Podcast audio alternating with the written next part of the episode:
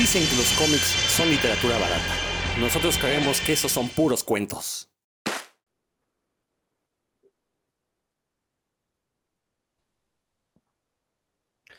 Sean bienvenidos a un episodio más de Puros Cuentos, el programa de Circo. No es cierto, ya no estamos en Circo Volador, fíjense lo que es la costumbre, pero tengo que dar ese aviso y ahorita antes, primero los presentes, después doy el aviso muy importante de Circo Volador, que hay una razón por la cual está, tenía yo en mente a Circo Volador. Bueno, dos razones, de hecho, hay dos grandes razones por las cuales tengo presente a Circo Volador ahorita. Eh, yo soy Rodrigo Vidal Tamayo, me da mucho gusto recibirlos de nueva cuenta aquí como ya saben, este, estamos haciendo este podcast a la distancia, como ya llevamos pues, esta nueva temporada de, puros cuentos. Y presento rápidamente a mis cofrades, al súper invitado que tenemos, y este, después damos un aviso parroquial acerca de Circo Volador. Héctor McCoy, ¿cómo estás? Hola, ¿qué tal? Eh, Rodrigo Vidal, amigos que nos escuchan. Pues no lo van a creer, pero este es como una reunión de Pink Floyd, una cosa así. Yo solo espero que David Gilmour y Roger Waters no se vayan aquí a pelear pero bueno, espero que les guste este programa. Roberto Murillo, qué bueno que te pudiste conectar. Me da mucho gusto también tenerte aquí. ¿Qué tal? Buenas noches a todo el auditorio, mi querido Rodro, Héctor, Dan y por supuesto al invitadísimo que tenemos hoy aquí, ya listo desde Tlaxcala con las tijeras bien afiladas para el programa de hoy. Así es. Y bueno, a ver, dos comentarios acerca de Circo Volador. Uno es que hoy este programa nos ponemos bíblicos con el regreso del hijo pródigo a puros cuentos, nada menos y nada más que Valentín García, uno de los fundadores originales de este programa. Valentín, la verdad es que me da muchísimo gusto y no estoy siendo hipócrita, porque yo sé que ahorita hay muchos chismes alrededor, bueno, hubo chismes alrededor de mi persona, lo cual no es cierto, pero me da muchísimo gusto tenerte de nueva cuenta aquí en Puros Cuentos, este programa que tú ayudaste a fundar, y pues ahora vienes por la puerta grande. Hola Rodro, ¿cómo estás? Este, Roberto, don Héctor, don Dan, muchas gracias por, por la invitación y pues la verdad es que vengo un poco por el chisme, este, lo de la puerta grande yo sé que lo dices porque he aumentado algunos kilos desde que no estoy por acá en puros cuentos, pero aún así no importa, este, gustazo, gustazo, este, pasar a saludarlos y a ver cómo, a ver cómo nos va, digo, ah, decía Héctor que, que a ver si no salimos de pleito, no sé, no sé, pero vamos a ver cómo se pone aquí el chisme. Pero si salimos de pleito, mejor, hombre. Ya les he dicho que mis sueños tenían un programa como si fuera fútbol picante, pero de cómics. Nomás no se me hace porque somos todos muy educados. Pero ojalá, ojalá hoy sí nos podamos dar. Y cometí una falta brutal, pero es que también Dan Lee está teniendo problemas con su internet. Entonces, como no lo veo, no sé si está presente o no, no sé si está ahí. Entonces, pero Dan, discúlpeme que, que me lo haya brincado, no, no era mi intención. Genuinamente creí que no estabas. No te preocupes, mis habilidades sociales también son, no, son muy buenas, que digamos así que estoy, estoy habituado a no presentar gente, a no saludar, así no, no te preocupes, mi buen Rodro, créeme que, es habitual. Lo, que sí lamento es que no haya podido yo saludar al invitado en, su momento, pero ya saludos a todos, saludos al auditorio, y pues vamos a, a charlar, nos vamos a pasar bien. Pero, todavía lo puedes saludar, ahí sigue, no se ha ido. No, ya lo saludé. Ah, perfecto.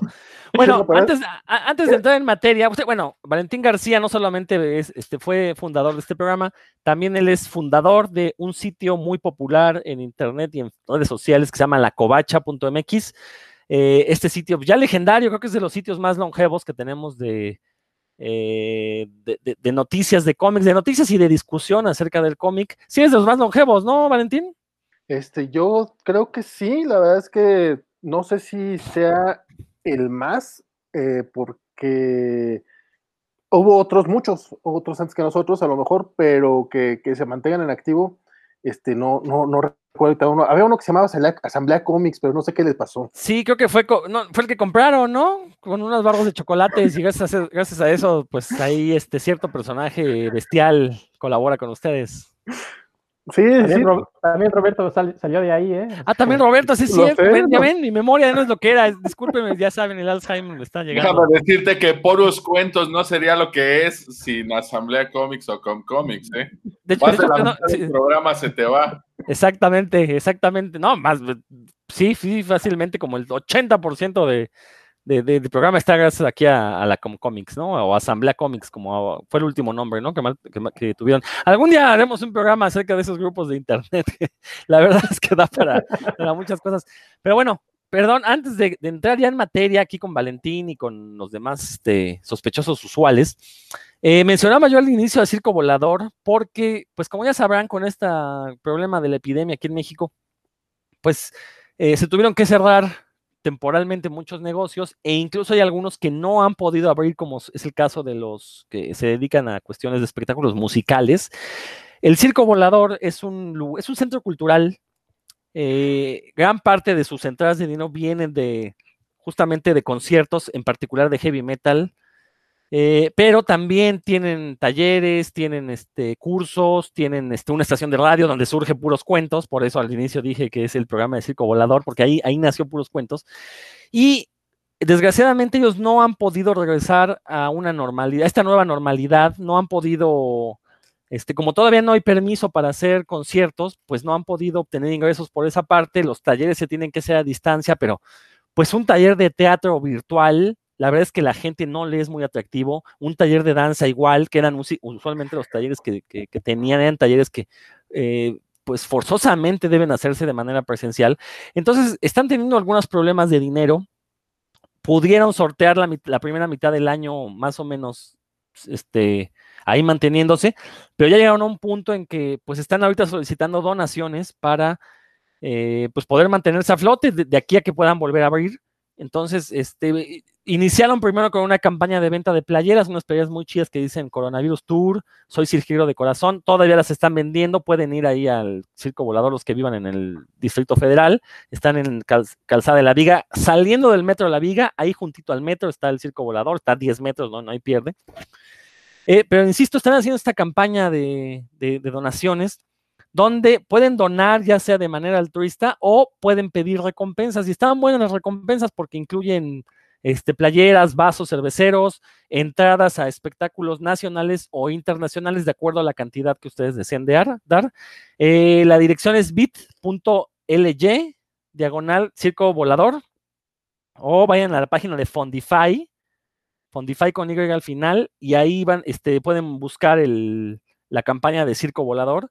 Y pues ojalá puedan donar, digo, así sean 50, 100 pesos, en serio, de veras, le van a hacer este, el parote a, este centro cultural que a mí en lo personal me ha dado muchas satisfacciones. No solo he ido a presenciar algunos de los mejores conciertos de mi vida a ese lugar, como decía hace un momento, me han permitido tener programas de radio ahí con ellos, me han permitido hacer presentaciones de los libros en los que he participado, me han invitado a charlar sobre cine de terror en el Cine Club que ahí tienen. Entonces, la verdad, son, son muy buenos amigos y son de los pocos espacios culturales en la Ciudad de México que son realmente alternativos y que le dan oportunidad justamente a otro tipo, a otro tipo de expresiones culturales, como es el caso de los cómics, ¿no? Entonces, bueno, hecho el anuncio parroquial, ahora sí eh, vamos a entrar en materia.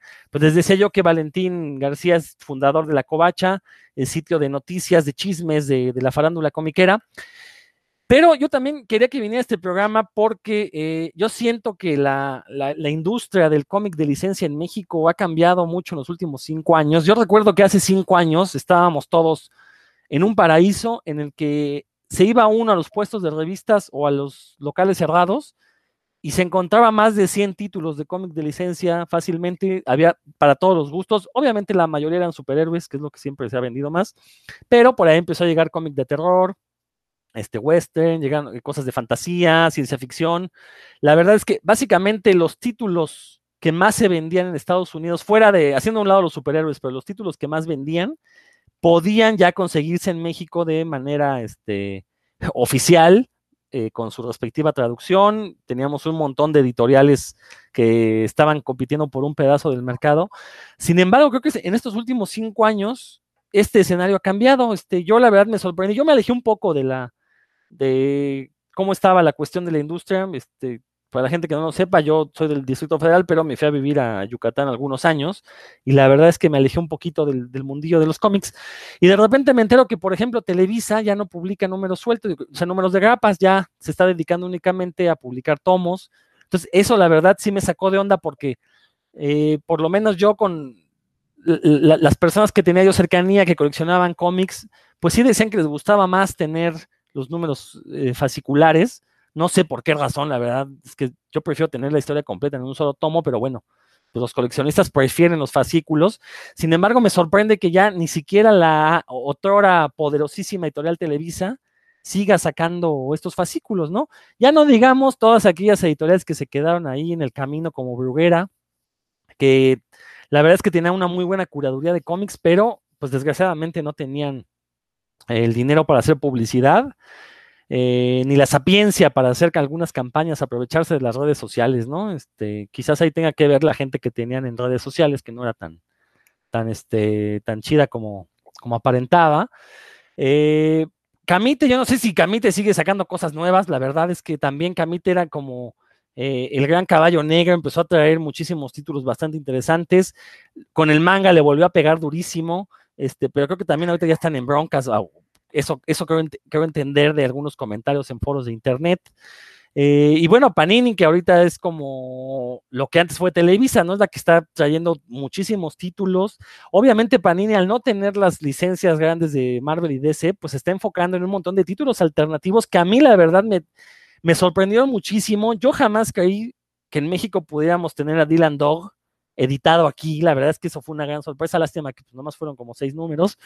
Nunca creí este, que los mangas de Junjito llegaran igual de manera oficial a México. Este, y la verdad es que eso me llenó de muchísimo regocijo cuando me enteré. Desgraciadamente los primeros que publicaron, pues yo ya los tenía, entonces ya no los compré, pero acabo de comprar Black Paradox, que si, mal no estoy, salió a la venta la semana pasada o esta. Pero bueno, ya este, es, es decir, Panini se está preocupando por traer ese otro tipo de cómics que aquí en puros cuentos, pues siempre estamos este, comentando y celebrando que se traigan, ¿no? Todavía nos tienen algunas por ahí, algunas deudas que este, ya, ya, ya platicaremos en su momento. Pero bueno, a ver, Valentín, explícame este, eh, si es verdad, es mi percepción, ¿ha habido un cambio en la industria del, del cómic de licencia en México o simplemente es la paranoia de alguien que ya casi no compra cómic y que sin embargo va a las locales cerrados, a la tienda de los búhos y ya ve las, lo que antes eran cinco o seis estanterías de puros cómics se han reducido a dos o tres. Este, mira, pues de que, de, que a lo mejor sí te, e, estás medio paranoico y puede ser que es cierto, pero no, sí, sí cambiando, sí, sí, está, sí ha estado cambiando mucho el, mercado, no solamente aquí en México, es, es algo, es una tendencia a nivel mundial. Eh, las grapas eh, están, eh, están desapareciendo en todas partes sobre todo fuera de Estados Unidos, digo, porque Estados Unidos al ser el, la industria comercial este, pues la, eh, más, más importante fuera, fuera de, Japón, que, y están acostumbrados a las grapas y quieren mantener su, mercado directo con las tiendas este, de cómics de esta manera tan rara como lo tienen, ellos todavía le siguen apostando a las grapas. Sin embargo, en todo el mundo es, se, ha sido tendencia ir reduciendo el número de ediciones fasciculares, como las mencionas tú, en favor de los tomos recopilatorios. Y es que no solamente se trata de, una estrategia comercial, también, eh, bueno, eh, también es cosa editorial. Digo, ya tenemos, ¿qué quieres? 20 años que los cómics, sobre todo de las dos grandes, de, Marvel y DC, eh, trabajan en arcos generalmente de, seis capítulos. Aunque la historia no la merite, te, meten ahí una saguita de seis capítulos para después este, recopilarla en un tomo que es mucho más fácil de vender en, fuera, fuera de las tiendas especializadas. Entonces, en, todo el mundo, México, México no es la excepción, esa es, eso es lo que están haciendo. En el caso específico de Televisa es un poco extraño lo, eh, lo que decidieron, porque pues, ellos no tienen el mismo problema que Panini o Camite, por ejemplo, que tienen este, eh, cómics mucho más eh, de nicho. Si, si, si, eres Televisa y tienes este, El Hombre Allá y Batman, te puedes dar el lujo de tener esas grapas a la venta y después le sacas más provecho eh, recopilándolas primero en TPB y después en hardcover. Este, aunque, aunque Giovanni Révalo, yo no, yo, no, yo no estoy de acuerdo con el Vox Populi que dicen que, que no sabe absolutamente nada de lo que hace, yo creo que, que sí, que sí, sí, le sabe. Todavía de repente hay dos, dos cosas, dos, dos que tres movimientos que hace que a mí sí me, me sacan un poquito de onda. Este fue uno de ellos cuando deciden quitar las grapas, absolutamente. No sé qué tanto él pudo haber tenido realmente eh, voz y voto, porque a fin de cuentas él, él, propone y pues, los, los, de pantalón largo son los que disponen, ¿no? Eh, y sí fue un poco extraño. Televisa se quedó solamente con las grapas semanales, que aparte era, existía mucho el run run por ahí de, un sitio de chismosos llamado La Covacha que habían dicho que, que los semanales iban a desaparecer. Este, teníamos información interna, no, no es que no puedo revelar la fuente sin que se nos enoje nuestro, nuestro amigo. Eh, ¿que, ¿Quién era? Bueno, este, iban a desaparecer los, los, semanales y de repente dijeron, ¿saben qué? Pues no. De hecho, según el chisme que nos contaron, es que les molestó tanto la nota que se hizo, güey, neta, la covacha, por mucho que tengamos 13 años en, el, en, el, en, el, en los blogs, pues no dejamos de ser este, un sitio de nicho, no dejamos de ser exclusivamente para los comiqueros, pero pues como que sí les preocupó un poquillo y de repente, no sé si analizaron bien los números o, qué fue lo que pasó, que decidieron mantener las grapas eh, semanales, incluso cuando quitaron todas las otras. Te decía que era tendencia porque Panini también ya lo, ya lo hace. Panini ahorita solamente mantiene en grapas los cómics de Conan el Bárbaro, pero incluso los de Star Wars y Darth Vader, eh, que estaban publicando todavía el año pasado, los, los, pasaron a formato trade paperback y así es como concluyeron las series actuales, las que tienen, este mes concluyen Star Wars y Doctora Afra, y ya fue en, en trade paperback. Eh, incluso Camite, que ahorita, saludos a Miguel, pero no sé cuál sea el estatus oficial de Camite, no sé si desapareció o no desapareció, porque tiene meses que yo sepa no publica nada nuevo, pero incluso ellos que estaban publicando, ellos eran los que me, me sorprendían más que publicaran en grapa, porque tenían eh, cómics como Saga o Las Mías Tortugas Niña incluso, vamos, que, tenían Black Science, tenían muchos de estos, de estos títulos independientes que están perfectos, Manhattan Projects, vamos, los mismos de Archie, están perfectos para TPB los tienen en grapa, por alguna razón, no sé cuál.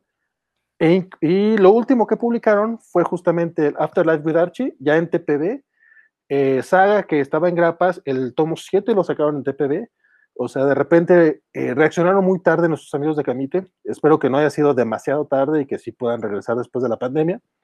Este, pero sí se dieron cuenta que, que no, no era posible en, en Grapa. Este, estoy monopolizando un poquito la plática, discúlpenme ustedes, pero voy un poquito más allá al por qué es una razón comercial. Como tú dices, este Rodrigo, a ti te agrada más leer en, en, recopilatorio, ya tienes la historia completa. Yo coincido mucho con, esa opinión. Este, y también las editoriales, porque ellos les sale más barato imprimir un tomo de, de 160 páginas, eh, por precio unitario me refiero, a uno de 24 páginas a escala grande, les sale más barato distribuir un solo tomo a, a seis cómics al mes.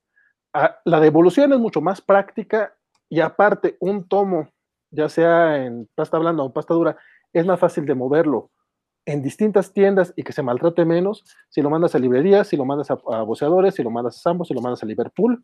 Este, y aparte es, es mucho más práctico tenerlos así en tus tiendas en línea, porque solamente tienes, no sé, The Voice, que, que son 72 grapas, este, solo tienes 12 tomos y es más fácil para el, coleccionista, que no es, eh, pues no, no, no, el coleccionista, para el lector casual, es más, más fácil llegar y decirle, ¿sabes qué? The Voice son 12 tomos, llévatelos completitos, ay, güey, ¿sabes qué? Son, son, son 61 cómics más dos miniseries, que en total son 72 grapas y a ver cómo las consigues, ¿no? Entonces, eh, para concretar tu pregunta, la razón, sí hay un cambio en los últimos años y es, y es tanto comercial como, como pues de practicidad más que otra cosa. Sí, y que aparte esa necedad de querer tener los fascículos, pues es justamente parte de este imperialismo yanqui que nos obligaba a coleccionarlos de esa manera, ¿no? Porque, pues sí, a lo mejor hace 20, 30 años, pues sí te ponías dar el lujo de ir a una tienda de cómic cada miércoles, en Estados Unidos me refiero, comprar tus grapas. Pero aquí en México, cuando ya nos empiezan a llegar las historias con años de, de este, años después de que empezaron a publicarse, pues ya no les ves mucho sentido estas grapas, ¿no? Eh, a ver, ¿quién quiere lanzar otra pregunta por ahí? Levante la mano. Héctor. Oye, Valentín, pero ¿esto tiene que ver con las bajas ventas o tiene que ver con, las, con la mala elección de títulos que se traen?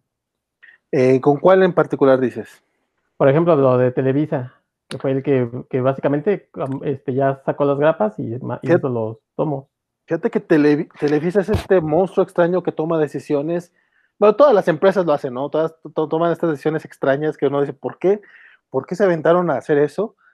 En el caso de Televisa, no, no creo que se refiere, no, no creo que tenga que ver con, con, la selección de títulos, fíjate, porque la mayoría de los que cerraron en Grapa los continuaron en TPB. Quiere decir que en efecto estaban vendiendo. sin, sin, tener el dato exacto, porque pues no, no trabajo dentro de Televisa, este, por ahí nos decían hace algunos años, y probablemente fue, hace como cinco años justamente, que, que, Televisa estaba, que era, pues, en teoría son los que más venden, Batman y el Hombre Araña, estaban vendiendo como 8 mil ejemplares, 10 mil ejemplares, lo cual este, es, es un número bajo. Digo, ya no hablemos de, ya no hablemos de comparándonos con el, con el mercado estadounidense en este momento, ¿no? Que haya un número bajo son 20 mil ejemplares. si lo comparas con lo que se vendía en México hace 20, 30 años, es, es tristísimo. Eh, ahorita, eh, en, ese sentido, sí creo que tuviera que, eh, tuviera que ser necesario cambiar a TPBs cómics como Aquaman, como la Liga de la Justicia, como Black Panther tal vez, que, que lo que nos habían dicho es que estaban vendiendo entre 3.000 y 4.000 ejemplares y que para ellos eso era bajo. Eso tiene sentido pasarlos a TPB. Que era lo que te decía, yo no entiendo por qué también lo hicieron con, con los títulos exitosos. Ya no hablemos del Hombre y de Batman. Harley Quinn y Deadpool también fueron otros de esos títulos que se tardaron mucho en traer a México y cuando los trajeron se dieron cuenta de que, ah, mira, sí venden. Yo, efectivamente a mí no me gustan, pero en Estados Unidos era un éxito, un éxito. ¿por qué tardaste tanto en traerlos? Pues de esas razones que no entendemos. Por eso te digo que Televisa obra de manera extraña, pero sí, o sea, y, yo creo que... Mm. Y, no, y también la ñoñiza obra de manera extraña, porque uno de los títulos que siempre se estuvieron pidiendo, por ejemplo, Hawkeye, ¿cuántos números salieron? ¿Nunca se terminó? 13. Y es uno de los grandes que siempre han uno este, recomendando, ¿no? Pero espérame, espérame, ¿lo pidieron los ñoños o lo pidió cierto sector de los ñoños que les gusta más ese tipo de cómic, entre comillas, intelectual? Porque, digo, e, ese cómic, de, e, e, ese ejemplo del cómic de Hawkeye en particular es, es muy notorio, porque para hacer cómic de superhéroes de Marvel, está muy por encima de la media ¿eh? de, lo, que nos tiene acostumbrados Marvel en sus grandes eventos y en, los títulos centrales. O sea, también yo no sé hasta qué punto de veras el público pedía ese, ese cómic de Hawkeye. Pues mira, ahorita está planeado que Televisa va a traer el Hawkeye, lo va a concluir en formatos pasta dura. Este, yo no sé qué tanta gente lo quiere o no. Digo, yo sí fui, yo sí fui de los que dije, pues para qué me espero Televisa, mejor me los compro en inglés, pero pero para aún hay mucha gente que, que sí espera a, lo que, a que lo traiga Televisa. Sí, pero sí, el de Hawkeye fue un caso muy, muy raro. Pero pues también lo vemos, por ejemplo, con, con, con otra decisión que tienen aquí las editoriales en México, que, que tenían de, de, editar sus grapas después en un tomo recopilatorio, inmediatamente después de que terminó la serie. Este, esa no me parece una táctica rara o extraña, vamos, estamos acostumbrados a ver distintas, eh, en cualquier tipo de material editorial, puedes encontrar distintas ediciones del mismo producto, pero creo que sí las editoriales no sabían cómo, cómo hacerlo. Recuerdo mucho el caso de Superior con Panini, eh, que sacaron las grapas y al mes después sacaron, al mes de que concluyeron las cuatro grapitas, sacaron el tomo y hubo mucha gente que sí se quejó, güey, pues que de saber que va a sacar el tomo me espero. Es, esa práctica creo que, que fue darse balazo, balazos en los pies y la, aplicaron tanto Televisa como, como Panini, porque muchas, muchas personas lo que hacen es, pues ya para qué compro las grapas, mejor me espero al tomo. Este, y, yo creo que también esa fue, eso influyó mucho en la decisión de, de, de, de retirar para, para, siempre las grapas, salvo en cosas que vendan muy bien. En el caso de Panini podemos ver, eh, es muy claro pues que, que con Star Wars fue lo que decidieron seguramente empezaron a, reducir, a, reducir, las ventas o incluso se empezaron a canibalizar los tomos con las grapas. ¿saben qué? Pues, ¿Para qué nos estamos partiendo el mercado en dos? Sacamos un solo producto en, en, top, en y nos vamos. Este, sin embargo, eso no lo hicieron con Conan. Conan el Bárbaro, que por lo que nos han dicho gente de Panini, ha resultado un, un éxito de ventas. Este, y las eso grapas porque lo de... compran los viejitos, pues por eso. Están acostumbrados a esas cosas. Fíjate, fíjate que el fenómeno de Conan es muy raro porque pues, nadie lo pelaba, nadie lo pelaba y de repente lo, lo, vuelve a comprar este Marvel, bueno, recupera Marvel los derechos de Conan. Y no solo, no solo en México, en Estados Unidos también de repente como que revivió el amor por el cimerio, fue, fue algo muy curioso. Y aquí habría que, que hablar con, con, con gente que esté más enterada tal vez, pero por lo que dicen, este, Conan es como el éxito de ventas de Panini y, y no solamente están trayendo los clásicos en, en, pasta dura, eh, mantienen sus grapitas de Conan el Bárbaro y todavía, todavía no han anunciado un TPB, lo cual es muy extraño considerando que pues, era lo que, lo que estaban haciendo. Se, di- se dice que la asociación de peluqueros compra lotes para tenerlos ahí cuando van a ver si vuelve a pegar. Pues ustedes lo leían ahí, no se hagan. A, falta de sexacionales, pues Conan, hombre. Conan. Me extrañaría un poco porque pues, los que los compran ya no tienen mucho pelo, que digamos. Tiene sentido. ¿Alguien más que quiera preguntar algo? Micro. Eh, Oye, una pregunta es aquí, eh, Héctor te, ha- te ha nombrado cuando no estás presente, te ha dicho tío Panini. Yo quisiera saber por qué, por qué te llama el tío Panini. Eso es, es- perdona mi ignorancia. ¿Se refiere a mí, estás seguro? No, se refiere al, al tío Panini, que es este, Ah, pues, pues, pues, la sí, editorial. estaba yo muy confundido. Es que Es que como- fueron juntos a la escuela y yo digo que Valentín lo conoce. Ah, los han visto juntos en el mismo salón, pero yo creo que lo, sí lo conoces, ¿no, Valentín? Con- Conozco, conozco, conozco a la gente de Panini, sí, sí he tenido chance de, de platicar con ellos. Una, una pregunta, Valentín, si, si es que tienes algo de conocimiento de eso.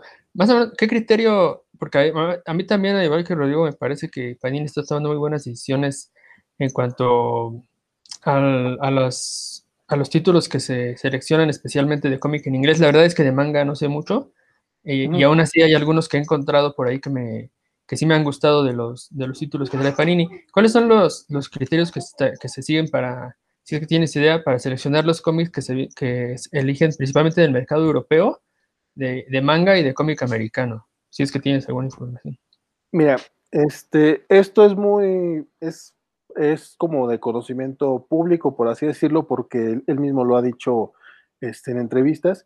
Eh, se llama, el, el editor y el que tomaba esas decisiones es Leonardo Rabelli, que era el coordinador editorial a nivel mundial de Panini. Eh, es, es alguien italiano. Y pues se basaba un poco con recomendaciones de, la, del, de Caligrama, de Caligrama, que es el brazo editorial de Panini aquí en México.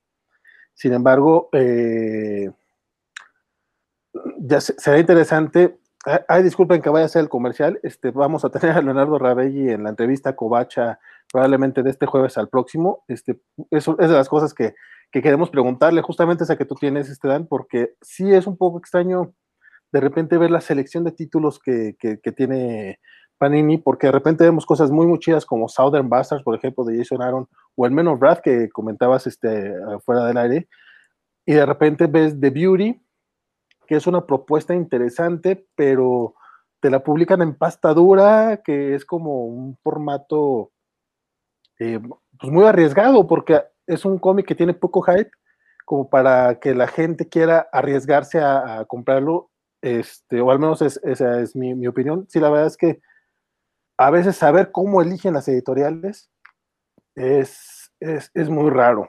Este, de- y deja tú no solo Panini, el mismo, mismo Televisa de repente entiendes tú por qué publica mucho de Batman, porque pues Batman, Batman- Batman vende, pero luego tienes cosas, hasta hace poquito publicó el Dark Knight Dark City, pero ese estaba, pues nunca se había publicado en un formato mayor del, del media carta que publicó Vida hace años, o tiene ahí los, los maravillosos Astonishing X-Men de Joss Whedon, y por alguna razón los publicó en grapa hace 15 años.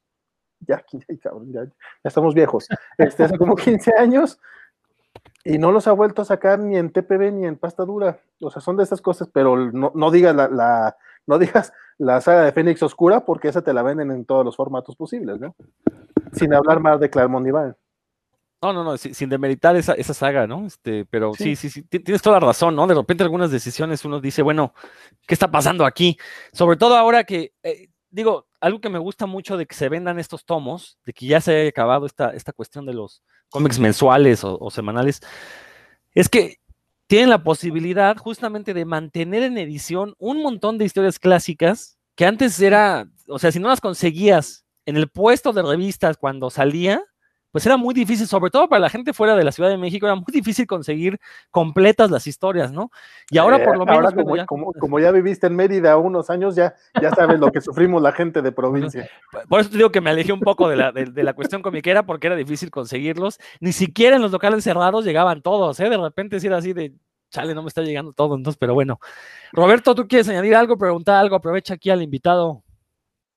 No, bueno, obviamente estoy bastante viejo y creo que ya lo habíamos comentado en un programa aquí de puros cuentos, ¿no? Como la tendencia, eh, cuando los fans pasan de ser fans de un personaje a convertirse en lectores, en, mi caso, pues cómo vas buscando otro tipo de formatos, ¿no? Un pastadura, un TPB, que sea más fácil de, de conseguir, de tener en el librero, de leer y pues de compartir, ¿no? Y yo creo que pues el mercado se está dando cuenta de esto, ¿no? Eh, probablemente se haya tardado un poquito y pues las decisiones, como decía aquí mi querido Valentín, pues no hayan sido muy claras, pero yo creo que es parte como de la evolución natural de un lector. Estoy hablando de un lector, no estoy hablando de fans, ¿no? Porque obviamente los fans pues son los que de repente chavos que ven un personaje y como salió la película o algo que trae por ahí algún tipo de hype, pues son los que están buscando las grapas y, el material más reciente que se publica. Pero yo creo que precisamente, pues eso nos va dando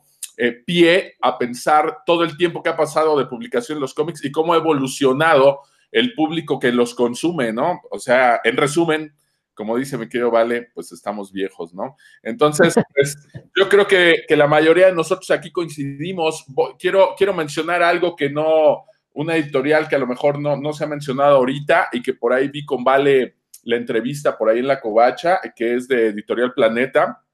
Estuve siguiendo por ahí la que hicieron y pues de cómo nos están trayendo estos tomos que están impresos en, en, Europa, están editados en, en, Europa y pues los están trayendo aquí a México y pues contrario a lo que podríamos pensar, pues no son sobras, ¿no? Sino que al momento de hacer la reimpresión de algún título, pues México solicita cierta cantidad de copias para tener aquí, que me parece maravilloso que nos haya llegado por fin From Hell de Alan Moore, por ejemplo, ¿no? Por mencionar solo un título, y que bueno, yo ahí vi la, la entrevista con, con Vale, pues me gustaría que nos contara un poquito al respecto, porque yo ya me salí desde hace tiempo de, todo este mundo de los superhéroes. La verdad estoy bastante alejado de los superhéroes, pero yo estoy volteando hacia este otro lado, ¿no? Hacia lo que está trayendo Panini, hacia lo que está trayendo Planeta, cosas que como lector ya, ya viejo eh, o experimentado, digamos de alguna manera, me están interesando más. Entonces me gustaría que, que nos platicara un poquito, ¿vale? De esto dado que, tuve la oportunidad de escucharlos ahí en la entrevista y de ver cómo es que nos están llegando estos títulos de Planeta, que me parece una propuesta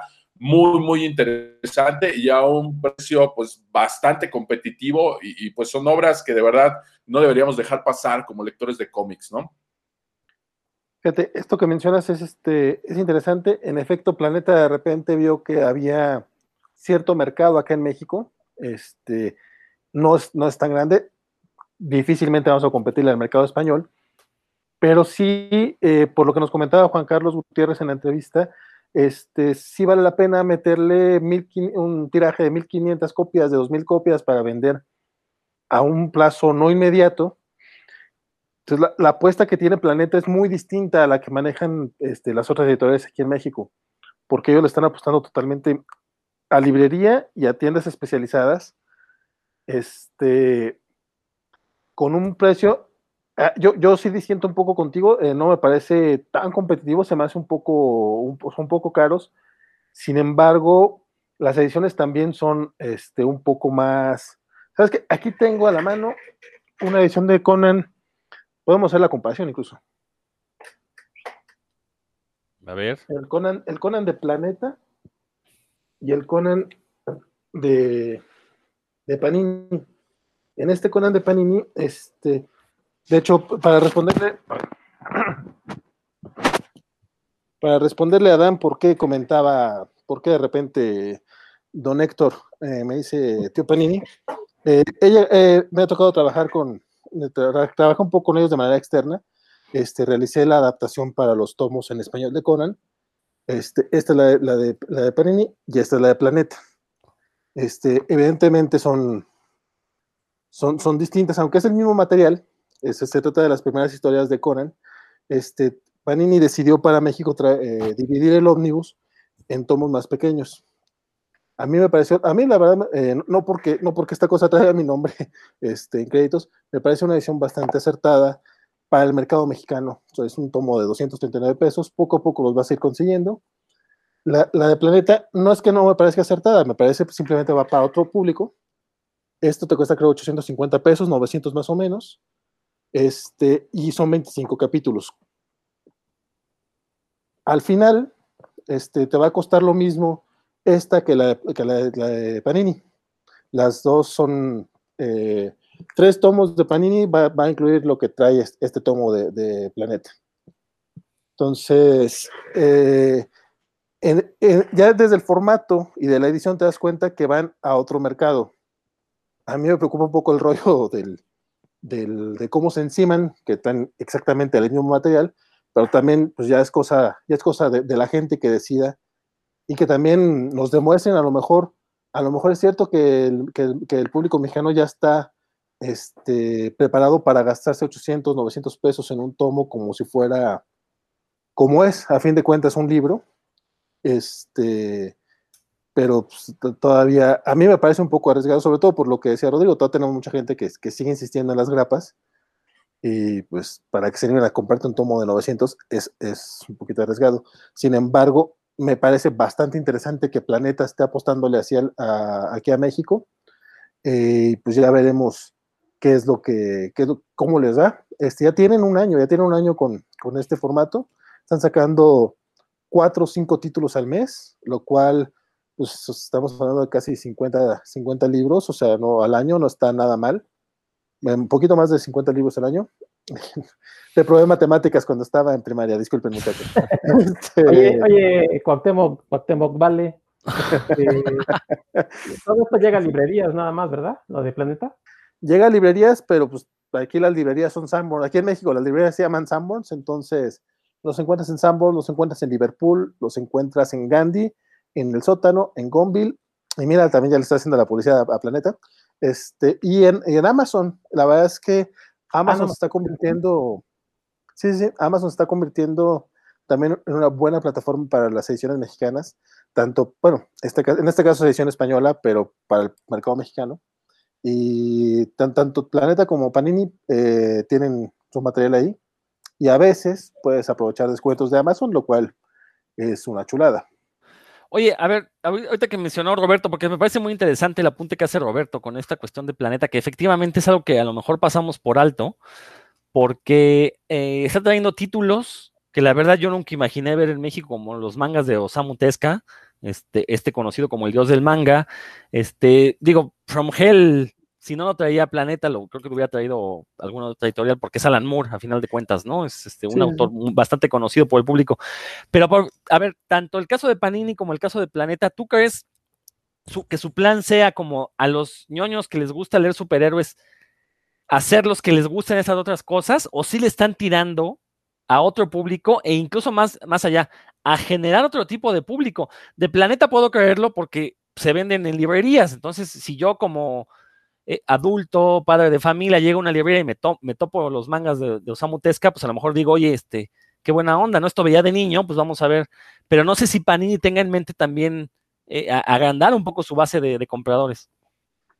De hecho, Panini debería pensar en eso. No sé si sea su, su tirada. Este, recordemos que cuando llegaron aquí hace como cinco años, este, en una conferencia así dijeron que ellos venían por Marvel, y que en algún momento lo van a tener. Han pasado cinco años, Televisa no ha soltado Marvel y Panini no sé si sigue todavía en ese plano o no. Este, lo que sí es notorio es que de un año para acá las salidas mensuales de Panini han disminuido y seguramente debe ser este, cuestión de las ventas. Tú mencionabas claramente lo de, lo de Bonelli, por ejemplo. Este, se arriesgaron con Dragonero, que fueron como 20 tomos, pero fuera de eso, lo que fue Dylan Dog Tex, que son dos de los títulos más vendidos en Italia, eh, aquí ellos tenían el plan seis tomos con, con, planes a extenderse según el éxito y pues no se extendieron. Entonces, sí, sí es interesante ver cuál es la propuesta, porque Panini venden, ven, Panini vende en librerías, pero ellos no han dejado boceadores y a veces pues pareciera que que es más el, el, manga lo que, lo que impulsa a Panini, que, que aparte, pues en, en, en, cuestión de manga, pues este, siempre es curioso mencionar manga como si fuera otra cosa, porque aunque pues cómic, eh, el mercado resulta muy, muy distinto entre todos los comiqueros que, que, que vemos. Como es más fácil conseguirlo el cómic en inglés, en su idioma original, no así el japonés, porque la mayoría no, no, no, hablamos japonés. Digo, no sé si Roberto, seguramente él sí, pero los demás no creo que hablemos japonés. Este, pues es, es, más, es más, práctico y, y, y, el manga, evidentemente, tienen, tienen creo que como 40 o 50 salidas al mes aquí en México. O sea, que es más o menos lo que publican de cómic. Estamos hablando que... Y aún así Televisa no pudo, ¿no? Uy, uy, el caso de, de, de, Smash, que le llaman Smash Manga, le llamaron a, a, esa, a, esa, a ese subsello. Este fue muy triste también porque pues quedaron que pues, creo que nada más publicaron eh, Alita y ya nomás.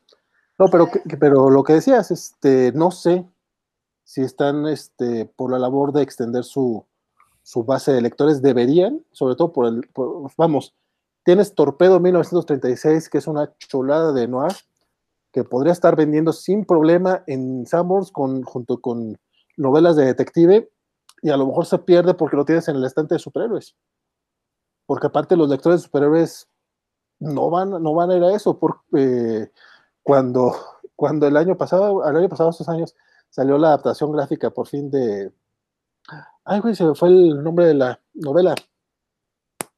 Esta mexicana de Ricardo Peláez. Complot Mongol. Complot Mongol. Complot Mongol, gracias, ya se, se, se perdió aquí. Sa es salió... un mal común aquí en puros cuentos, la pérdida de memoria. La pérdida de memoria, como que ya es la edad. es la edad. No, no, pero eh, sale la adaptación de, de Complot Mongol para, para el mercado mexicano. Bueno, es una edición mexicana, es hecho por mexicanos. Esa no la encontrabas en el, el, apartado de cómics, la encontrabas con los libros. Yo no sé por qué hay veces que los cómics de Panini o los mismos de Planeta los siguen dejando en cómics. Eso, al menos en Sanborns, no sé si obedezca por parte de la editorial o ya sea cuestión de Sanborns que a veces como que no, no se esmeran más en, en, conocer el producto y ponerlo en el lugar correcto. A ver, Roberto, vas. Este, no, bueno, en el caso de, de Sanborns, los de Planeta sí están del lado de los libros. De hecho, me parece muy curioso que no los encuentres donde está la sección de cómics, sino en los libros, incluso en las novedades de libros, ¿no? Y no donde ponen todo lo de los cómics. Y aquí me quiero regresar un poquito a lo que mencionaba Rodro solo un momento. Yo creo que sí hay otro tipo de lector, que no es el lector eh, masivo de cómics que antes llegaba a comprar 20 mil grapas de Spider-Man, pero sí hay otro tipo de lector. Yo que he estado trabajando con, con, alumnos en escuelas, con profesores, con gente que está más enfocada en el rollo de la literatura, eh, empiezas a ver la apertura por otro tipo de, de lectura, como son los cómics, o, o, les podríamos mal llamar novelas gráficas que están editadas eh, en este formato de tomo. Y yo creo que sí hay este otro interés, este surgimiento del lector, y creo que eso se va a ir viendo un poquito más con el mercado. No, vamos atrasados ahí, obviamente no puedo comparar con España, Argentina, etcétera, pero sí hay otros, ¿no? Y ahorita que mencionaban de, de los lugares donde se vende, por ejemplo, Planeta, yo quiero añadir, añadir otro que se encuentra en las ferias del libro. Yo me los he encontrado en ferias del libro. Eh, que no son específicamente un estante planeta, sino que son distribuidores de libros de distintas editoriales que llevan los títulos de, de, Planeta, ¿no? Y ahí te empiezas a dar cuenta cómo se comporta el mercado cuando tú vas buscando libros eh, de literatura o de autoayuda o de lo que quieras y de repente se encuentran en la mesa con estas novelas gráficas, ¿no? Encontrarse algo de, Neil Gaiman, de, de, cómo hablar con las chicas en fiestas, por ejemplo, o From Hell o algo, para ellos es como una sorpresa, ¿no? Es como descubrir un mundo nuevo y que no les, eh, no les implica irse a ojear las grapas a, a un Sanborns, ¿no? Porque también te das cuenta cómo se comporta ese mercado. Los chavos que llegan a ojear los superhéroes en Sanborns difícilmente van y se paran a donde están estos otros libros o estos otros tomos, ¿no? Y al revés, la gente que va y busca los libros y se topa con algo de Panini o algo de Planeta, pues difícilmente se va a poner a ojear el cómic semanal de, de Spider-Man o de lo que sea, ¿no? Entonces yo creo que sí se está creando este otro tipo de público, muy poco a poco, muy lento, pero sí hay otro tipo de mercado que a lo mejor no compra tanto en cantidad, pero que sí tiene otro poder adquisitivo como para pagarte los tomos de, de, Conan, de Panini o de Planeta, ¿no? Que bueno, en el caso de los que mostraba aquí, vale, de Panini, yo creo que, regresándome un poquito, me parece de más fácil lectura los de Panini que los de Planeta, ¿no? Teniendo un tomo tan grueso, aunque está muy padre, pero pues es poco práctico para la- a- al momento de leerlo, ¿no? Entonces, yo creo que No es fácil llevártelo al baño, tienes razón. bueno, aquí hay una regla, este, tapas duras, pues no, no van al baño, ¿no? Al baño sí, este, no, no, no, se- no se meten los tapas duras, pero bueno, hay, cada quien maneja su Oye, pero, libro. pero- pero es mejor la tapa dura en el baño porque si le cae agua, pues no se arruina como la tapa blanda. O sea, pues, No se sé, deshace. depende de tus experiencias. Mira, si chapalea ahí, pues ya es rollo de, de cada quien, ¿no? No, pero yo preguntaba lo de lo del lo a, a quién le tira Planeta y Panini con estos títulos alternativos, porque efectivamente, si Panini está esperando que el mismo que compra Star Wars vaya a leer Torpedo 1932, pues el crecimiento va a ser muy lento. Creo que ahí Panini sí tendría que hacer una estrategia de vamos a segmentar nuestro público, no vamos a pensar que el mismo es, son, es el mismo comprador y, segmentarlo totalmente. Y, por ejemplo, yo algo que veo en las librerías, y, y es algo que comenta Roberto, Efectivamente, tú vas a una librería y los cómics de Planeta están en las mesas de libros de novedades. Ahí deberían estar los, los tomos duros de Panini, ¿no? Sobre todo de cómics este, eh, de este calibre. Black Sad, por ejemplo, Black Sad, este, el integral que publicó Panini, aparte a un precio excelente, o sea, yo no sé por qué Black Sad no se ha agotado, porque a ese precio es hasta, parece que Sí, se está saltando. ¿Eh? ¿Perdón? Sí, se agotó. Ah, sí se agotó. Ah, es que fíjate que acabé acabo de ver unas copias hace poco, entonces por eso dije, no sé. Hubo reedición. Ah, excelente. No, qué bueno, eso es una Pero- magnífica noticia. Sí, no, Este, Black pero- Sad fue de esas cosas que. uf, Pero Black Sad debería estar, entra- entras a una librería como Gandhi, como el sótano, y debería estar, bueno, que ya en el sótano está un punto de venta Panini, ¿no? Pero por ejemplo en Gandhi están en las novedades Black Sad, ¿no? Tiene ya, afortunadamente, estas grandes librerías ya tienen sección de cómic, lo cual, y ya es más de un librero, por lo menos ya son dos libreros, antes era uno, ahora son dos, pero ya te puedes topar ese tipo de cosas, ¿no? Entonces, más bien ahí, pues sí, creo que tanto Planeta como Panini sí deben de apostarle más a crear otro público, llegar a otro público, y eso va a facilitar también, pues, que traigan más títulos de ese estilo, ¿no? Porque, insisto, yo, estoy del lado de Roberto, yo también ya dejé los superhéroes, ya es raro el superhéroe que, que leo ahorita, este, a pesar de que últimamente he tenido como muchas ganas de leer sagas clásicas, pero sí, o sea, ya lo mío, ya me- mi interés por el cómic ya son cosas, pues, diferentes, ¿no? No voy a decirles maduras porque la verdad es que es muy pomposo, pero sí son cosas diferentes a lo que nos tienen acostumbrados los superhéroes. Héctor, creo que quieres hablar, por eso tienes abierto el micrófono. Sí, sí, sí, sí, porque lo hacen menos a uno, porque yo sí leo este, mi hombre araña Superhéroes. Capulina, entonces este, eh, también Dan, que lee su Daredevil mensualmente. Daredevil. El Daredevil de Stars que ahorita está chingoncísimo. Pero ¿cómo se consiguen? ¿Tomos? Eh, nos, nos- nos- nos- nos llega una copia de reseña digital acá. Ah, ok. Ah, Y acá, los señores, y, de- se y las de- dan de y intelectuales. después los compras en, en tomos. A ver, Héctor, entonces, ¿qué? acá ustedes dos, este, Roberto Rodrigo, pues, se los dan de intelectuales, y entonces les gusta andar con su tomo choncho bajo el brazo por la calle, andar presumiendo. de Tiene que ver con lo que uno 800 tarda en el baño, hombre, acuérdate. El, el tiempo, el- la, la unidad de medida de tiempo de lectura es ir al baño, entonces, pues, Ah, ¿Cuántos, sí, cierto, cuántos- sí, cuántos cierto. condoritos vas al baño? no, no, no, es más bien en cuántas sentadas me leo un condorito en el baño. Condorito, pues te lo lees en una meada. Ya, este, un, este, este, el Conan, este tomo de Conan, el, el gordo, el de Planeta, pues te, te va a tomar unas 20 idas al baño, más o menos, ¿no? Entonces, este, es la unidad de medida. toma Un plop. un plop. Dan, algo que quieras comentar, aprovecha aquí al vale. Sí, yo sí quiero, creo que ahorita con lo que se está mencionando me recuerda mucho cuando se abrió la tienda de Mundo Comics ahí en, en la del Valle, que eran, quienes atendían eran unas, unas personas como de la edad que yo tengo ahorita, y uno iba y decía, Y te parecen Ay, viejísimos. este, se- sí, no, este, este, este señor, este, pero te hacían unas recomendaciones muy buenas, ¿no? Que te decían, no, pues como que estás buscando Y yo, X-Men, ¿no? Porque era lo que me gustaba, ¿no? Obviamente no tenían nada de X-Men, pero pues tenían una selección. Yo creo que están haciendo esa, la labor que, que tendríamos que, que hacer ahorita, y es más, contraten a ellos en, en Panini ahí, diles, vale, que los contraten eso, porque eran, hacían una labor de convencimiento de, al chamaco, al chamaco seguidor del, del cómic, pero por los personajes, acercarlo a, al- a otras obras para que se volvieran seguidores del cómic, pero por el medio, ¿no? No, por el, no tanto por el personaje, sino por el, porque el medio les daba para mucho. Y esos señores de la época que ahorita ya han de estar medio chimuelos, este, han de, ellos hacían esa, esa labor de convencimiento Y pues a, a, mí en lo particular y a mi hermano sí nos llegaron a convencer de comprar uno que otro. Nunca, nunca nos llevaron, oye, yo tengo un radio nuevo que puedo regalarte y nada de eso, no, no, no, no crean. Este, pero sí, sí nos convencieron de comprar un par de, un par de sagas y y de, tomos. También eso nos llamó mucho la atención en esa época, ¿no? Que, que la aventura venía, venía completa en un solo tomo. Y, y creo que es esa, esa labor de convencimiento es la que de alguna forma nos toca hacer. No, bueno, creo que Roberto la hace muy bien, ya lo vi en acción.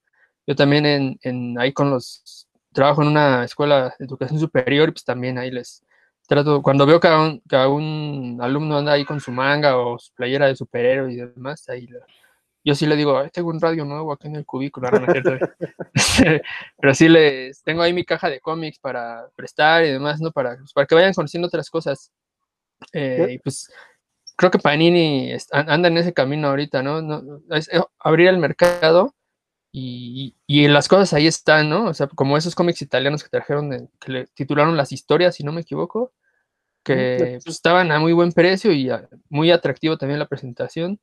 Y, y creo que la, los slogans eran buenos, creo que por ahí va, ¿no? Hay, hay, que, sí se está abriendo el mercado y, y se está intentando, ya si se logra, ¿no? Pues vaya, vaya usted a saber, ¿no?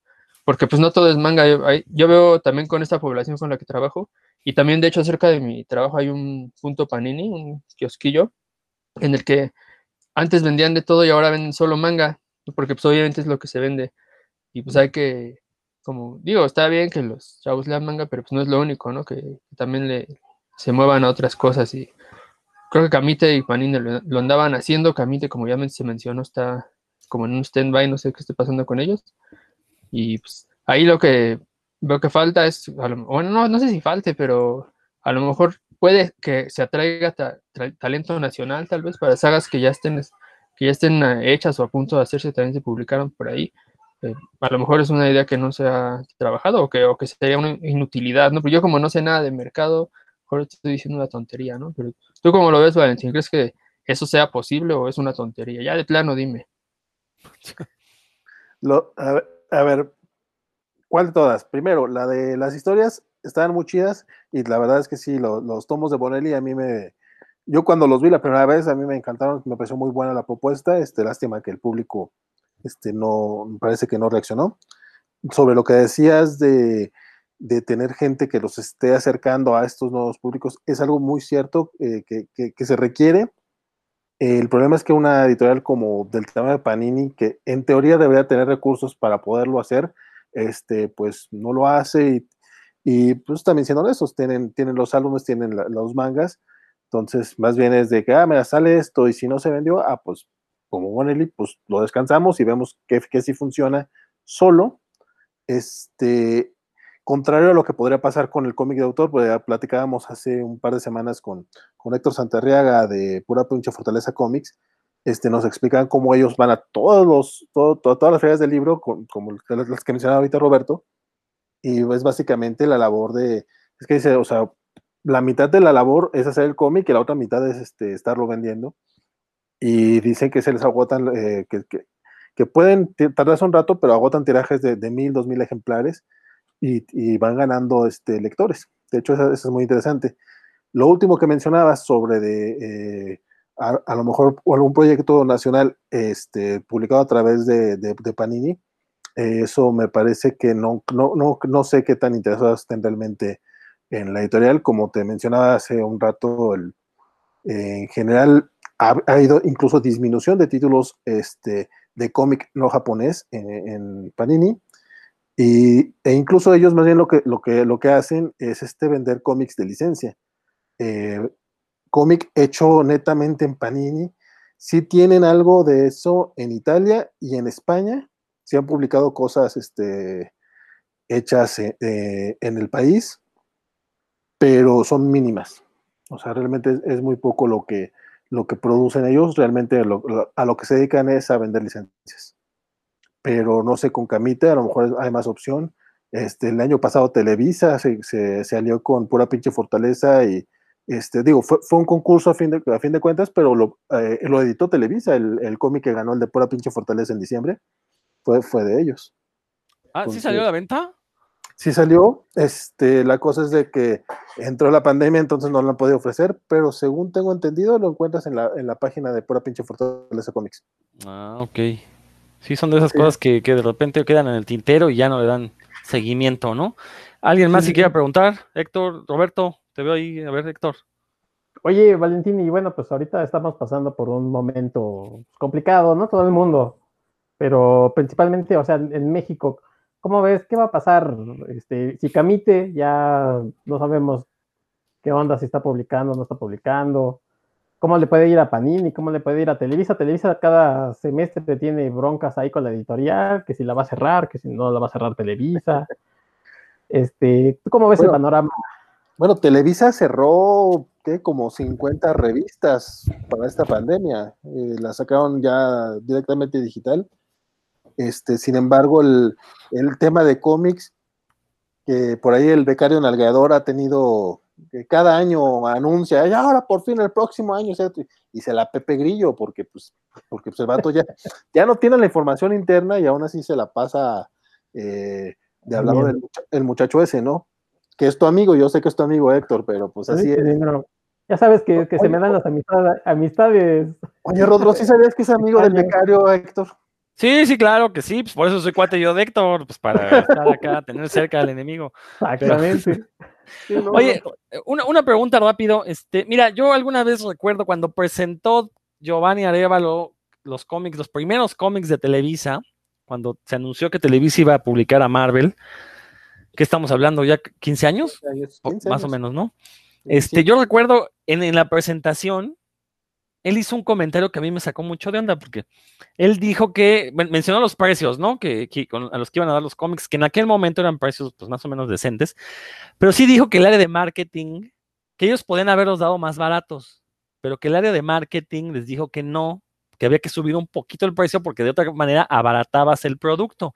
Yo eso lo entiendo como, pues vamos a hacer que los cómics sean un objeto, vamos a convertirlos en un objeto de lujo y obviamente pues cobramos un poco más. Yo me imagino que ya con este, la inflación que hemos tenido, las crisis, pues ya ese, ese, ese como margen de, de hacia arriba con el que los habían tasado a lo mejor ya se perdió y ya están dando los precios ya un poquito más realistas. Pero tú consideras que los precios de los cómics en México son precios justos o sí podrían ser más baratos? Esa es una muy, muy, muy buena pregunta y bastante complicada. Eh, sí creo que los cómics en general, eh, sobre todo en el caso de Pa- Panini y Televisa, que son empresas grandes, podrían este, aventarse con un...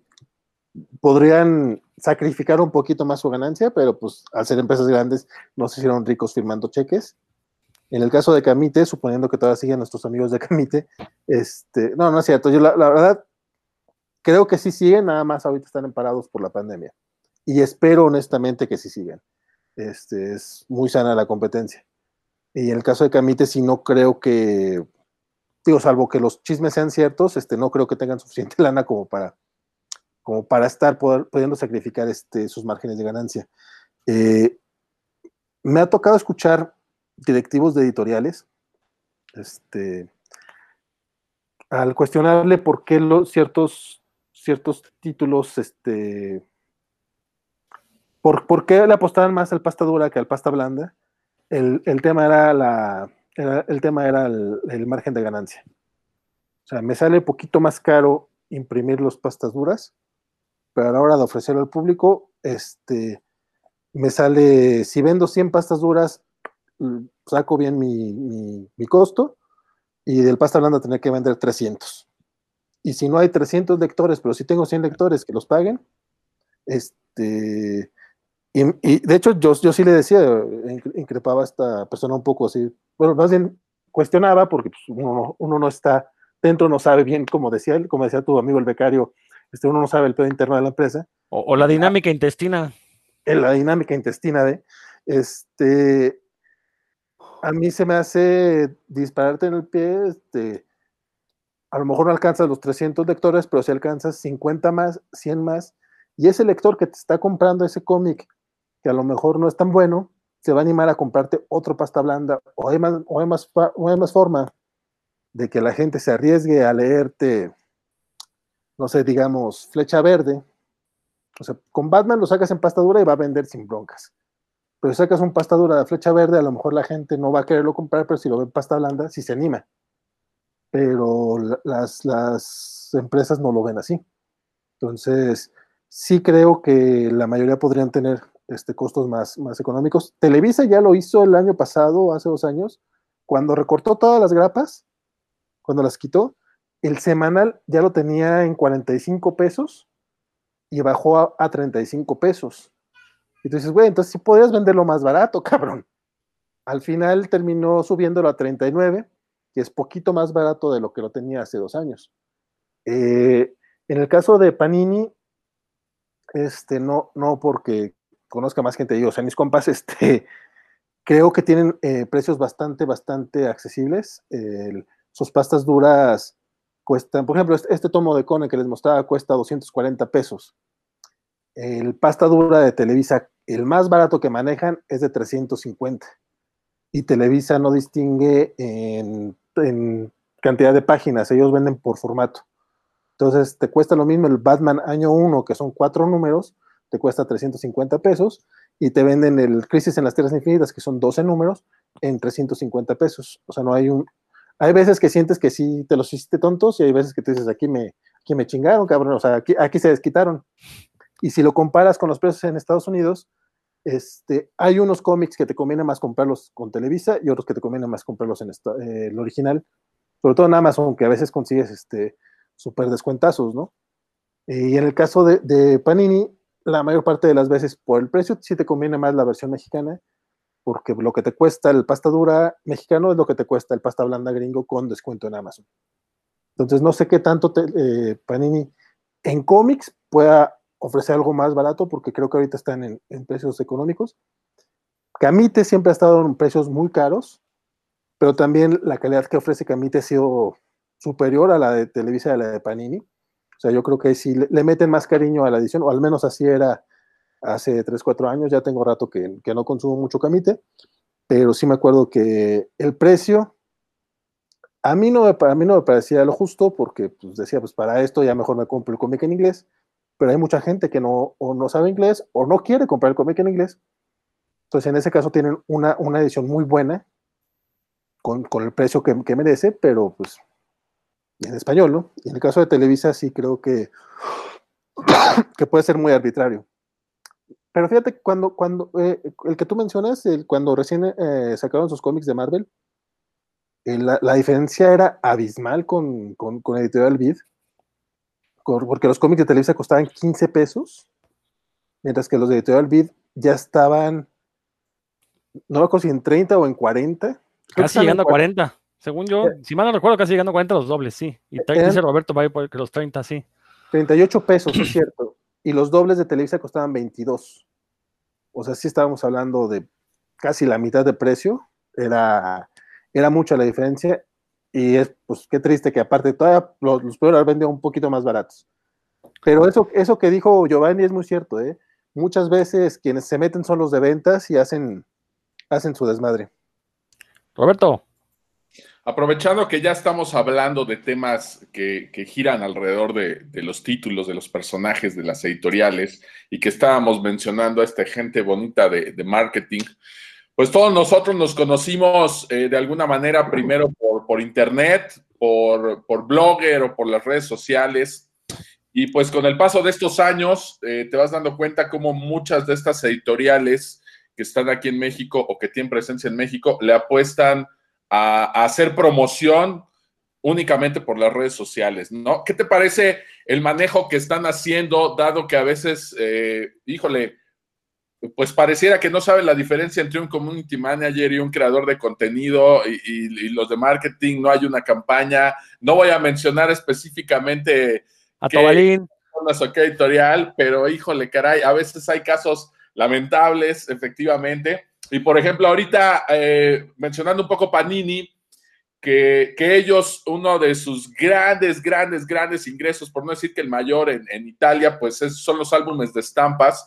Y me acabo de enterar que aquí en México se está saliendo otra vez el de Marvel y yo me enteré por el TikTok de Luis Hernández, ¿no?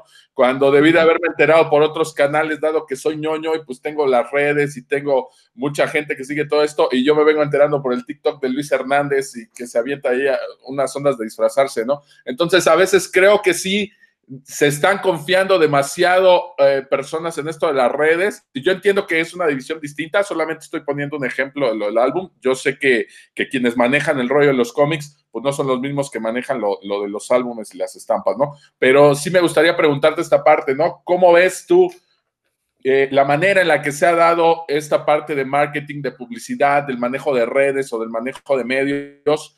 Eh, en cuanto a los cómics, ¿no? Porque pareciera que sí nos falta en muchos casos mayor difusión, mayor promoción, mayor creación de contenido, ¿no? Entre, sobre todo a lo que decíamos hace rato, ¿no? Para generar nuevos lectores o acercar a estos lectores de cómics a otro tipo de títulos, ¿no?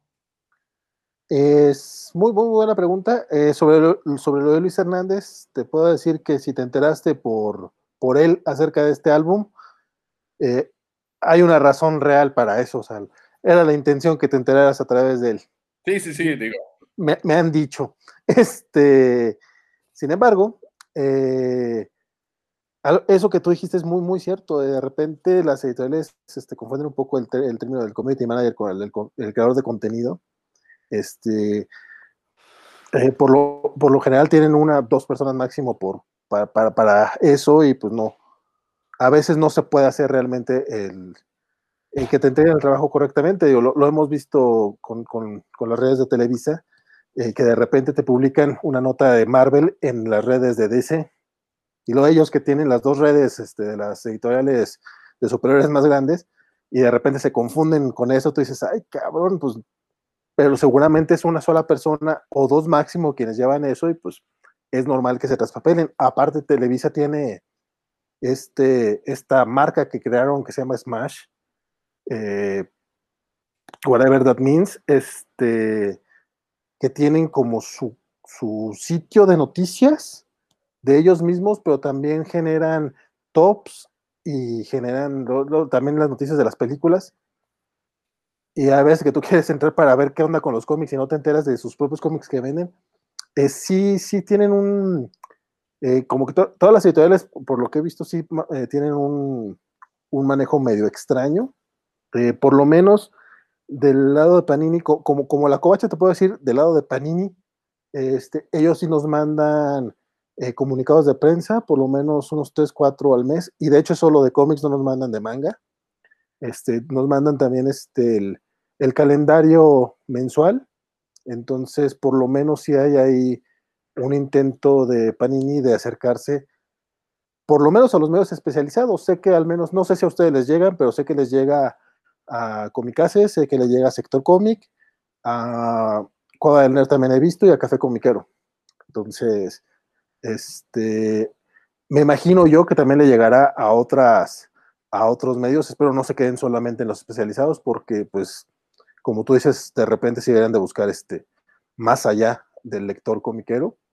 Eh, de Televisa sí no te puedo decir, hace mucho que no tenemos un acercamiento con ellos. De repente llegan invitaciones como al lanzamiento del Nightfall o cuando anunciaron Vértigo. Este, de hecho, para Vértigo, creo, fuimos, fuimos tú y yo, ¿no? si, ¿no? si no mal recuerdo. Pero eso es cada cuándo. O sea, la verdad es que no, no, no tienen mucho acercamiento. Televisa, no sé si cambian seguido de la gente de marketing o qué onda, pero hay veces que no, no hay manera de darle seguimiento. Lo mismo pasa con Camite, eh, me acuerdo que tenía acercamiento con, la chica que iba a llevarlo de prensa, me mandó un, comunicado una vez, este, una vez se comunicó para decirme que no habláramos mal de la empresa y es como, güey, es mi medio y vamos a criticar, o sea, en la covacha criticamos a todas las editoriales cuando hay que hacerlo y cuando hay que alabarlo los alabamos. Este, y de repente perdíamos contacto con Camite y de repente lo retomábamos. Por lo menos Camite sí de repente manda material de lectura, eh, manda material para reseña, Panini también manda material para reseña, eh, pero Televisa no lo hace. Entonces, ellos sí de repente van un poquito más allá de las, a lo que voy es que se acercan, más allá de las redes sociales, sí se acercan a los medios y Televisa no lo hace. Sin embargo, sí creo que de repente están muy, las tres, las tres editoriales, no sé si sea por cuestión presupuestal, no sé si sea por cuestiones de, de burocracia, pero sí se siente que no tienen tanta facilidad para, para hacer eventos o hacer este, incluso este movimiento que tú mencionas de Luis Hernández, este, no lo vemos, por ejemplo, entiendo yo que los medios especializados somos pequeños, en cuanto a números no somos tan masivos como Luis Hernández, pero incluso se, podrían acercar a, gente, vamos, a, youtubers como mismo Andrés Navi o Top Comic, que está más, más realizado con el cómic. Mira, yo de ellos no, yo, yo de esa gente no puedo hablar mal, porque realmente lo que les tengo es una envidia verde, o sea, me gustaría tener sus números. Eh, me queda claro por qué no los tengo y, estamos, estamos en paz en eso. Pero es gente a la que podrías acercarte. Quizá, quizá Panini no, pero Camite sí tiene, sí tiene cómics para acercarse a ellos. Televisa, claro que los tiene. Y tú dices, ¿por qué no, por qué no se expanden en esas redes sociales? O de, de Televisa sus eventos siempre han sido, cuando hacen eventos son medio raros porque son como fiestas, son como cócteles, este, pero los hacen cada dos, tres años, creo que también hubo para un lanzamiento de un Arkham Asylum, algo así, rentaron un bar, a ese no me tocó ir, ese creo que no fuimos requeridos, este, pero sí, a veces siento que más bien que, las áreas de marketing están, están muy atadas de manos para para poder hacer un mejor trabajo, lo cual es muy triste porque a fin de cuentas son quienes deberían tener mayor libertad justamente para poder llegar a más gente, para que se vendan más los cómics y podamos, vamos, es un círculo que, que debe ser este, virtuoso y termina siendo un círculo vicioso porque pues no, no se logran los resultados a veces, o al menos es, la impresión que nos puede llegar a dar. Es que le, apuestan a que las películas vendan los cómics, por ejemplo, en el caso de Televisa, pues esperan que sea la película este, de moda el que le lleve a vender el cómic, sea el anuncio. Sí, fíjate que mucha gente se queja luego de que Televisa se sube a esos trenes, pero quería hacer mención, ahorita que, ahorita que lo traes a colación, gracias a que de, repente Televisa hace eso, es que pues, ya publicaron por fin el Demon Bear aquí en México, que, que era algo que estaba inédito, de los nuevos mutantes, y este, la semana pasada salió Dioses Inmortales de George Pérez, este, esta historia de la Mujer Maravilla de los 80, del post-crisis, que también estaba inédita en México y está saliendo, pues porque esperaban que ya para ahorita ya estuviera la película, pero pues mira, nos la retrasaron hasta diciembre, pero, pero sí hay veces que esperan que sale una película, o deja tú, no solamente las películas, sale The Voice para Panini, o sale Camite, que también tiene cantidad de licencias, a veces esperarían que, que se vendieran solas, y yo no sé es qué tanto les ayuda o no a elevar sustancialmente las ventas. Digo, evidentemente va a caer gente, ¿no? Pero a lo pues mejor no caen lo suficientes. Por ejemplo, con Umbrella Academy este, reeditaron, ¿no? Lo hicieron en tomo, porque ya lo habían sacado en grapas y lo reeditaron para en tomo, ¿no? Cuando la primera temporada. Ay, te iba a decir que no, pero no es cierto, creo que sí. Pero es que Camite tenía Umbrella Academy antes de, la serie. Y ahora que salió la serie ya la tiene Televisa. Y ellos son los que ¿Fue el tomo, de Televisa que salió? Ah, sí.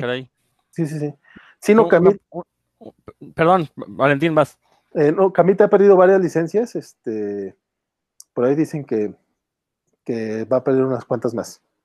qué lástima, qué lástima por Camita, en serio, porque yo, digo, aparte de que son, han sido gente muy amable con el medio, la verdad, o sea, Camite, pues también publicaban cosas bastante interesantes, ¿no? Y como bien dices, Valentín, a lo mejor unos precios elevados, pero eso sí, pagabas por lo que obtenías, ¿no? O sea, sí era una calidad bastante amplia. Eh, ¿Alguien más se quiera comentar? Porque ya llevamos ya más de una hora, entonces ya hay que irle cerrando esto. Digo, no, no, porque nos podemos aventar dos o tres horas, pero pues luego la gente no escucha podcasts más largos, ¿no? Entonces, este. Pregúntame eh, a mí, nosotros nos aventamos como tres, cuatro horas. sí, por eso nomás nos escuchan los primos de Armando y de Paco, nada más. Pero bueno, este. Son muchos. Oye, a ver, Valentín, una, bueno, por mi parte, una última pregunta, salvo los que tengan los demás este, miembros.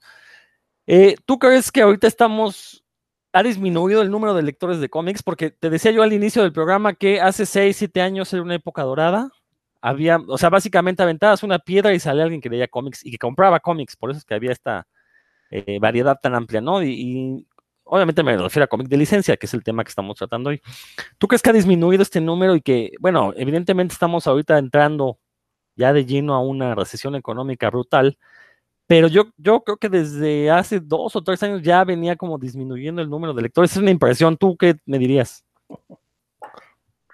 Fíjate que no sé si haya menos lectores, este, pero sí es evidente que, que al menos los estantes se ven un poco menos llenos.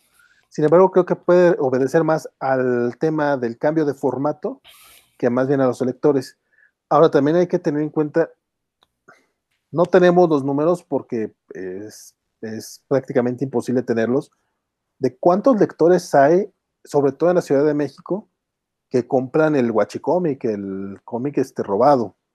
O sea. Esa es otra, tienes razón. Ese, es, es, ese en particular es un tema hasta medio escabroso porque cada que lo mencionas con la gente de, de, de los rumbos de Metro Hidalgo, hay unos que sí te, sí te cuentan algunos chismes, hay otros que no te los cuentan, hay otros que se ponen muy a la defensiva.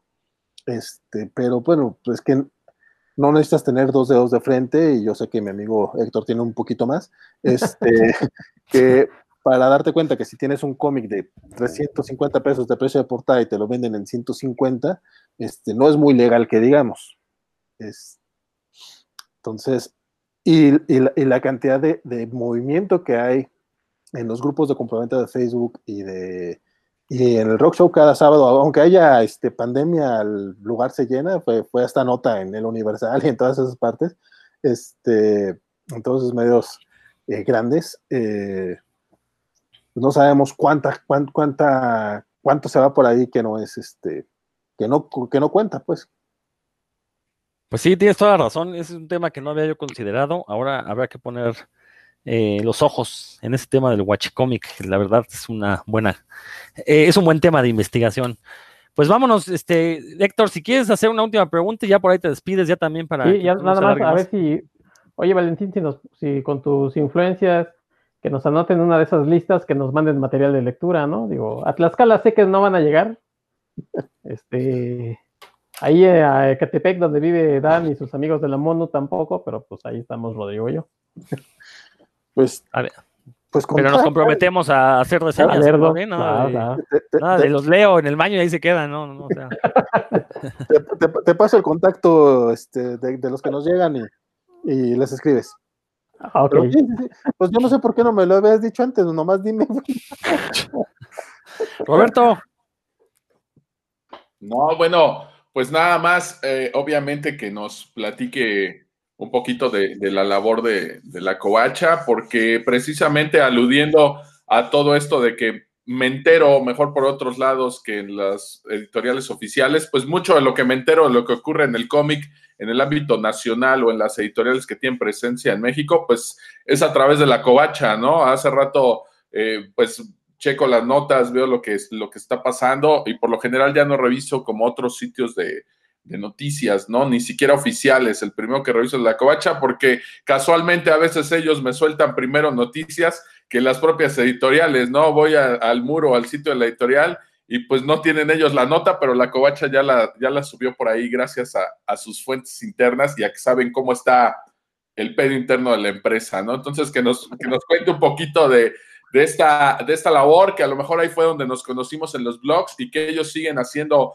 a través de, de todos estos años, eh, tratando de, de, dar las notas, de hacer periodismo comiquero, eh, hacer reseñas, eh, columnas de opinión, etcétera, etcétera, ¿no? Espérame, Roberto, Roberto, esa, esa pregunta la verdad es que es, es muy pertinente y, y, sobre todo porque está Vali, porque están tanto Héctor y, y tú. Yo creo que esa mejor dejemos la pendiente y, y, vale, de una vez te comprometo aquí a que nos vuelvas a visitar en el corto plazo, justamente para hacer un programa acerca de estos sitios de noticias comiqueras, que básicamente son los que eh, han llevado la escena desde hace ya más de una década. Yo preferiría hacer un programa y centrarnos en ese tema, Roberto, a, a que ahorita Vale nos dé una respuesta cortita y apresurada, ¿no? ¿Cómo ven? Bueno, solamente si, si acepta encha, eh, entrarle al chisme interno de, de, los blogs y todo ese sí, rollo. A la dinámica intestina de los blogs, que nos diga ahí qué pasó. Hombre, el, el, chisme interno es lo más sabroso, claro que le entro. Conste. Entonces ya, ya, ya estás apalabrado, ¿eh? ¿vale? Y nada de echarse para atrás de que, no, es que tú, Rodrigo, te pasaste de lanza con el Tobalín y ya no me deja venir. Pues a ver, tú nos dices ahí este. Mira, yo a Jorge yo lo, lo quiero mucho, lo respeto sobre todo en público, este, eh, eh, pe- pero pues no me dice dónde no, güey, este, a mí si me invitan, como yo le dije a Don Bese, pues a mí si me invitan yo voy, a mí me gusta el chisme. Eso, chinga, esa es la actitud.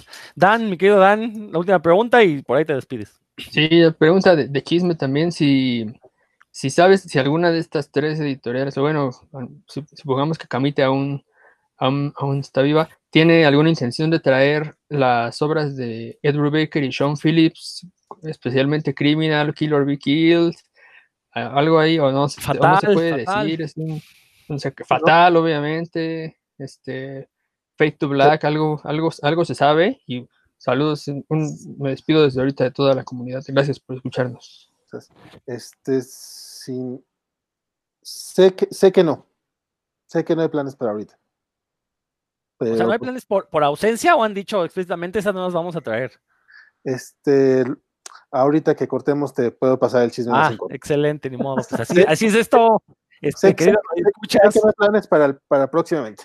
Exactamente, queridos radioescuchas, no siempre se puede dar la información, so pena de, de- de ya no volver a conseguir nunca más información, lo sentimos mucho. Este, Héctor, ¿vas a comentar algo? Porque veo que tienes el No, micrófono no, no, no. Este, ya nada más despedirme, agradecerles como siempre que nos, su amable atención de escucharnos y agradecerle a Valentín que haya venido este, en el Expreso Durango para estar con nosotros un ratito. Gracias, Vale. Gracias, Eso es todo. Y pues obviamente, Valentín, yo reitero ese agradecimiento y reitero la, la invitación que esta no se- que no sea tu único regreso aquí a Puros Cuentos. Insisto, eh, fuiste uno de los fundadores, eres eh, un miembro importante. Eh, lo de miembro no tiene que ver con tu sexo ni con tu género, simplemente pues así se le llaman a las personas que forman parte de, de una organización. Eh, y bueno, pues próximamente, si todo sale bien, aquí estaremos hablando justamente de estos, estos grupos de comiqueros, donde Héctor, donde Roberto, tú, Valentín, pues este, llevaron la, la publicidad del- de los cómics, ¿no? Y, yo creo que en, en cier- en gran medida fueron responsables de este auge que tuvieron a inicios de esta década, ¿no? Bueno, más bien de la década pasada. Este, y ya, ya estaremos hablando de eso, ¿no? Bueno, pues con esto nos despedimos. Muchísimas gracias a todos los que nos escuchan. Esto fue Puros Cuentos. Recuerden, Espera, si nos espera, espera, escuchan. espera, espera, espera, espera. Ah, perdón, más Valentín. todavía, no, no doy mi, mi gol, hombre. Tienes toda la razón, perdón, discúlpeme, es que te, te digo que mi mente ya no es lo que era. Por favor, Valentín, ¿dónde podemos leerte? ¿Dónde podemos La, la escucharte fa- todo la fal- la falta de costumbre, nada más agradecer este, la invitación a, a Héctor, a Dan, a Roberto y a ti, Rodrigo, este, que me, me agradó estar por acá, este, echando el chisme con ustedes. Este, si no, si no, si no lo conocen, este, por favor visiten el sitio lacovacha.mx, nos encuentran también en Twitter, Facebook e Instagram, estamos como la Covacha MX y últimamente ya tenemos por ahí un añito que estamos reactivando también nuestro canal de YouTube. Todos los viernes a las 9 de la noche tenemos un programa en vivo con Francisco Espinosa y Armando Saldaña. Armando también, este viejo conocido de acá de Puros Cuentos, por cierto, este, de, la clase de por acá, este, donde hablamos acá justamente de los lanzamientos de la semana del cómic este, estadounidense, principalmente, algunas de las novedades que, que hay acá en México. Y aparte tenemos otros programas por ahí que, se, van estrenando durante la semana, pero pues ese es el principal. Oye, ¿sí están haciendo tú y el enano su, su programa ese de diálogos al desnudo? ¿Cómo se iba a llamar? Fíjate que ahorita que tú pensabas hace rato que te gustaba más este, la polémica, ese era el pinche plan que tenía con el enano. Quería, quería un programa tipo, tipo cron- cronómetro, de que él tuviera una opinión y otra y estarnos peleando. Lo, inten- lo intentamos, tenemos un video por ahí grabado, pero su internet, el, el internet en Campeche todavía es como con cocos y lianas, entonces no, no pegó bien. Y Mira, no- te voy a contar un chisme, Valentín. Una vez cortaron unos cables de internet ahí por el istmo y toda la península se quedó sin internet porque solo hay un cable que conecta a, México con, el, con la península yucateca. Eso es verdad, no es chisme, ¿eh? Entonces este, ya me pasó, estuvimos como dos o tres horas sin internet en lo que volvían a conectar los cables. Pero bueno, bueno, pues está bien ya. Entonces en la covacha.mx, ahí pueden ver, ya este, próximamente hablaremos ya un poquito más en fondo de, lo que ha significado la covacha en la, la escena comiquera nacional. Eh, insisto, este podcast, si lo toparon de churro, se lo encuentran en el canal de Revista Cinefagia, en todos los sitios donde se escuchen podcasts, todos los sitios finos donde se escuchen podcasts, busquen el canal de Revista Cinefagia y ahí encuentran, junto al podcast de Revista Cinefagia, que también es muy bueno, este podcast de puros cuentos. Pues yo soy Rodrigo Vidal Tamayo, nos escuchamos, hasta la próxima.